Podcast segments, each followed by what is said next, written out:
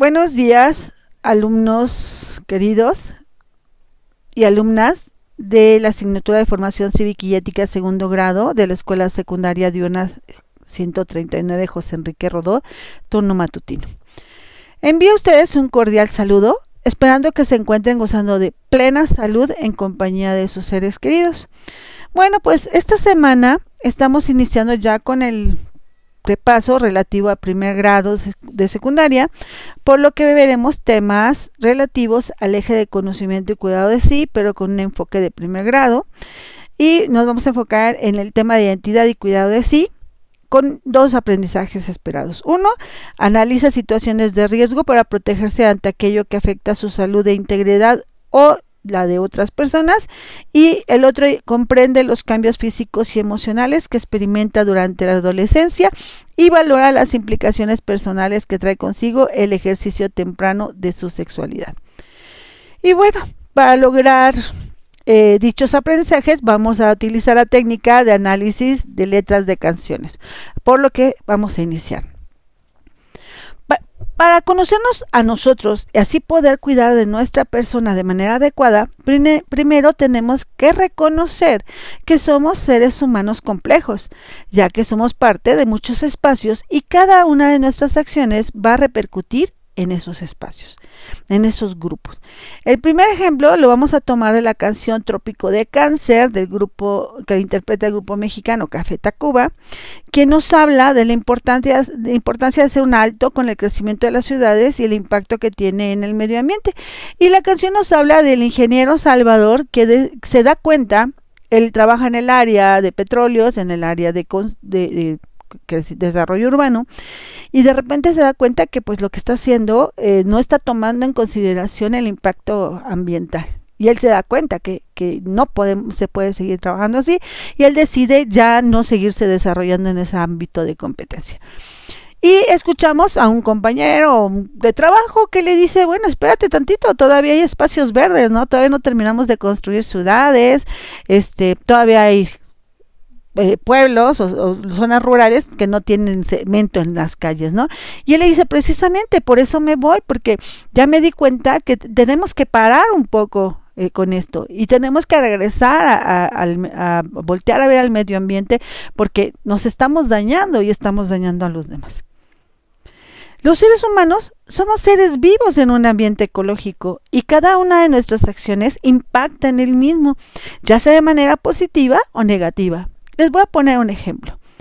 En este momento yo decido tomar un jugo de naranja y entonces voy al refrigerador y tomo un jugo de naranja industrializado. Ese que viene en la cajita Tetra Pak. ¿Sí? Yo tomo el jugo, es un jugo que ya pasó por procesos que además se le añaden determinados químicos o nutrientes y está saturado de sales o está saturado de azúcares y pues puede hacer daño termino mi jugo, yo estoy consciente de eso, pero aún así lo tomo, me termino mi jugo y el envase se convierte en basura inorgánica, ¿no? Que se va a tardar muchísimo tiempo en biodegradarse y que además, si no se le da el manejo adecuado, se convierte en basura, ¿no? Y pues, y se convierte en un contaminante. O puedo decidir ir a mi refrigerador, tomar tres naranjas, exprimirlas, tomar mi jugo, que también va a estar saturado, porque los jugos están saturados de azúcar, pero es, es un azúcar más fácil de digerir porque es natural, 100% natural. Y además el envase, que son las cáscaras, es orgánico. Entonces, estoy teniendo residuos también, pero estos son orgánicos que pueden regresar a la naturaleza y van a regresar un poco de esos nutrientes que la naturaleza nos dio al darle vida al árbol que nos dio esa naranja. Pero eso tengo que estar yo bien consciente de que la decisión es mía. Yo decido qué jugo tomar y qué consecuencias va a tener ese acto. Aunque en realidad muchas veces lo hacemos sin estar conscientes de esto. Porque yo les pregunto, ¿te habías puesto a pensar en qué esto ocurría cuando tomabas un jugo, una bebida refrescante? Y pues yo les invito a que entren al área de comentarios de, donde vamos a publicar en Classroom esta audio clase y que me comenten alguna em, otro ejemplo que les haya, se les haya ocurrido en el momento de estar escuchando la audio clase. Entonces, esta es una de las esferas. Nosotros no somos seres vivos en un, en un sistema ecológico, nuestras acciones tienen consecuencias eh, y tenemos que pensar si queremos seguir teniendo esa actitud hacia el medio ambiente. Otra faceta del ser humano es, es que es un ser sexuado, ¿sí? Y esto está relacionado con la salud sexual y reproductiva, que es un derecho que se encuentra contemplado en la Carta de los Derechos de Niñas, Niños y Adolescentes. ¿Qué quiere decir esto? Cada uno de ustedes tiene derecho a estar informado sobre cómo se desarrolla su cuerpo, su mente, sus grupos sociales durante la adolescencia en lo que ustedes crecen. Así como cómo cuidarse y protegerlo porque en, un futuro vamos a tomar decisiones respecto a nuestro cuerpo, ¿sí? Pero no es lo mismo tomar decisiones sin saber a dónde voy que tomar decisiones de manera informada. Y ese, en eso consiste el derecho a la salud sexual y reproductiva. No te estoy diciendo que hagas cosas, te estoy diciendo que sepas cómo funciona tu cuerpo, cómo funciona el cuerpo de los demás y que tus decisiones van a tener consecuencias. ¿Y qué consecuencias pueden tener? ¿sí? Por esa razón, en las actividades de cambios físicos y emocionales que están en Classroom, eh, te estoy pidiendo que hables de estos cambios durante la adolescencia. Lo vas a hacer en una pareja, puede ser. Yo les pedí que fuera mixta, pero que hubo por ahí un malentendido, no lo publiqué bien. Ustedes, si ya lo hicieron mujer, mujer, hombre, hombre, no hay problema. Lo ideal hubiera sido que fuera hombre y mujer, porque para mí es muy importante que ustedes conozcan cómo funciona el cuerpo del sexo opuesto. ¿Sí?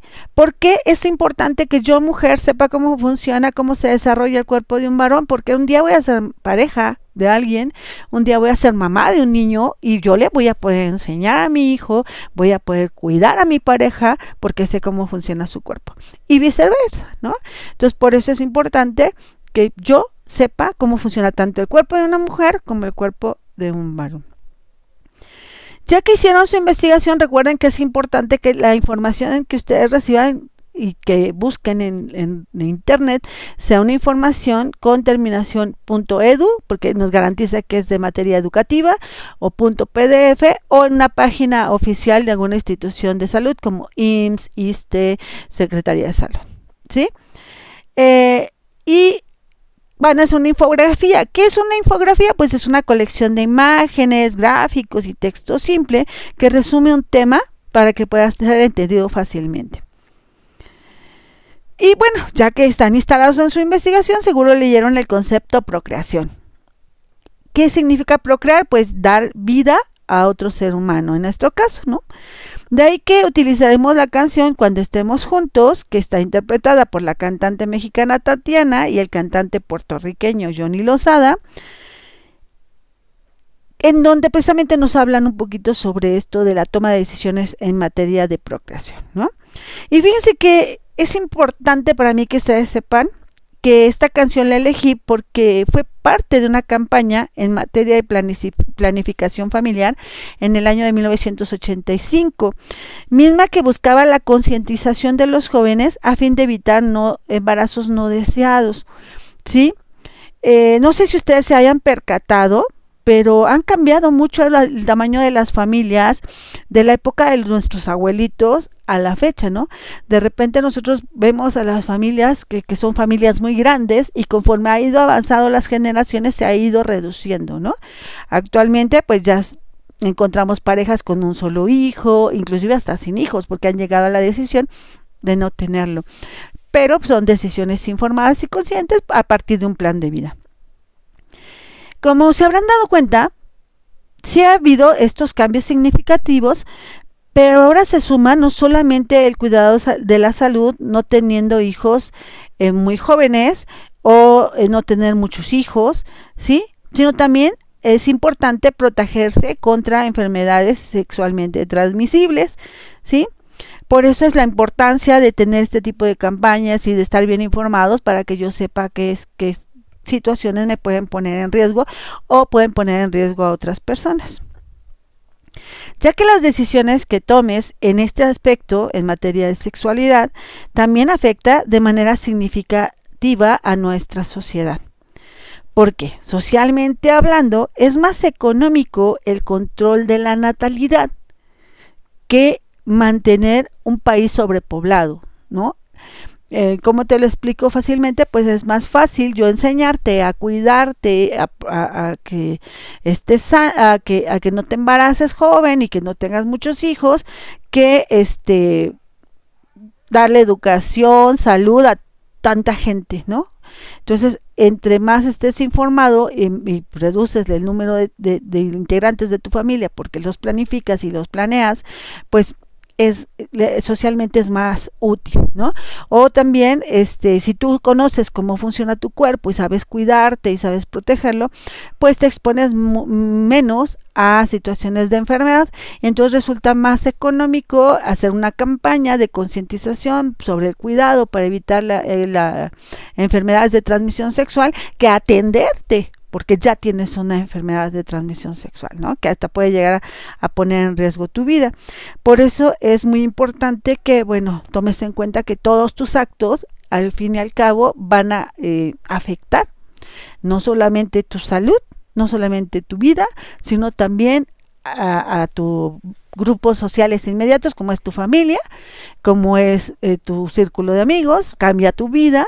Si, si eres mamá muy joven, este, o si no tomas una decisión informada en cuanto, en cuanto a, tu salud sexual y reproductiva. Recuerda que el de, tú tienes derecho a estar informado, a estar informada, pero que también es tu responsabilidad. No puedes estar eh, dejando que los demás decidan por ti. Pero tampoco puedes decidir nada más porque sí, por moda, porque dicen los medios de comunicación. No, Decide porque tú ya investigaste, ya sabes cómo funciona tu cuerpo, ya sabes las consecuencias que va a haber si tú realizas determinados actos y decides aún así hacerlo. O también si no decides hacerlo, es porque tú estás informada, informado y entonces sabes y estás consciente de las consecuencias de las decisiones que vas a tomar. Bueno, pues no me queda más que darte las gracias por escucharme el día de hoy y quedo en espera de tus comentarios en el espacio correspondiente a la audio clase, como les mencionaba anteriormente.